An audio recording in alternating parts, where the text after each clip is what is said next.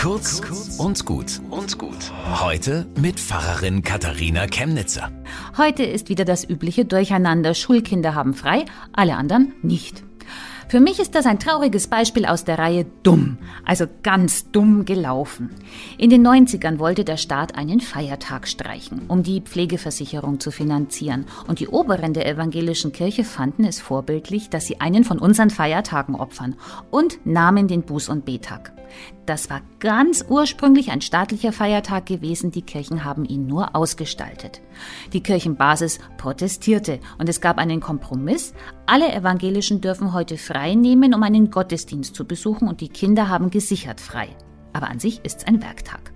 Für die Pflegeversicherung war es dann doch belanglos. Für die Betreuung der Kinder ist es schwierig. Aber vor allem möchte ich schon mal sagen, ich höre so viele Leute das ganze Jahr über klagen, dass was schief und falsch läuft in der Welt. Und meine Güte, wir hätten ihn nötig, den Buß- und Betag. Wenigstens einen Tag, an dem wir sagen, nicht weiter so. Bis zum nächsten Mal.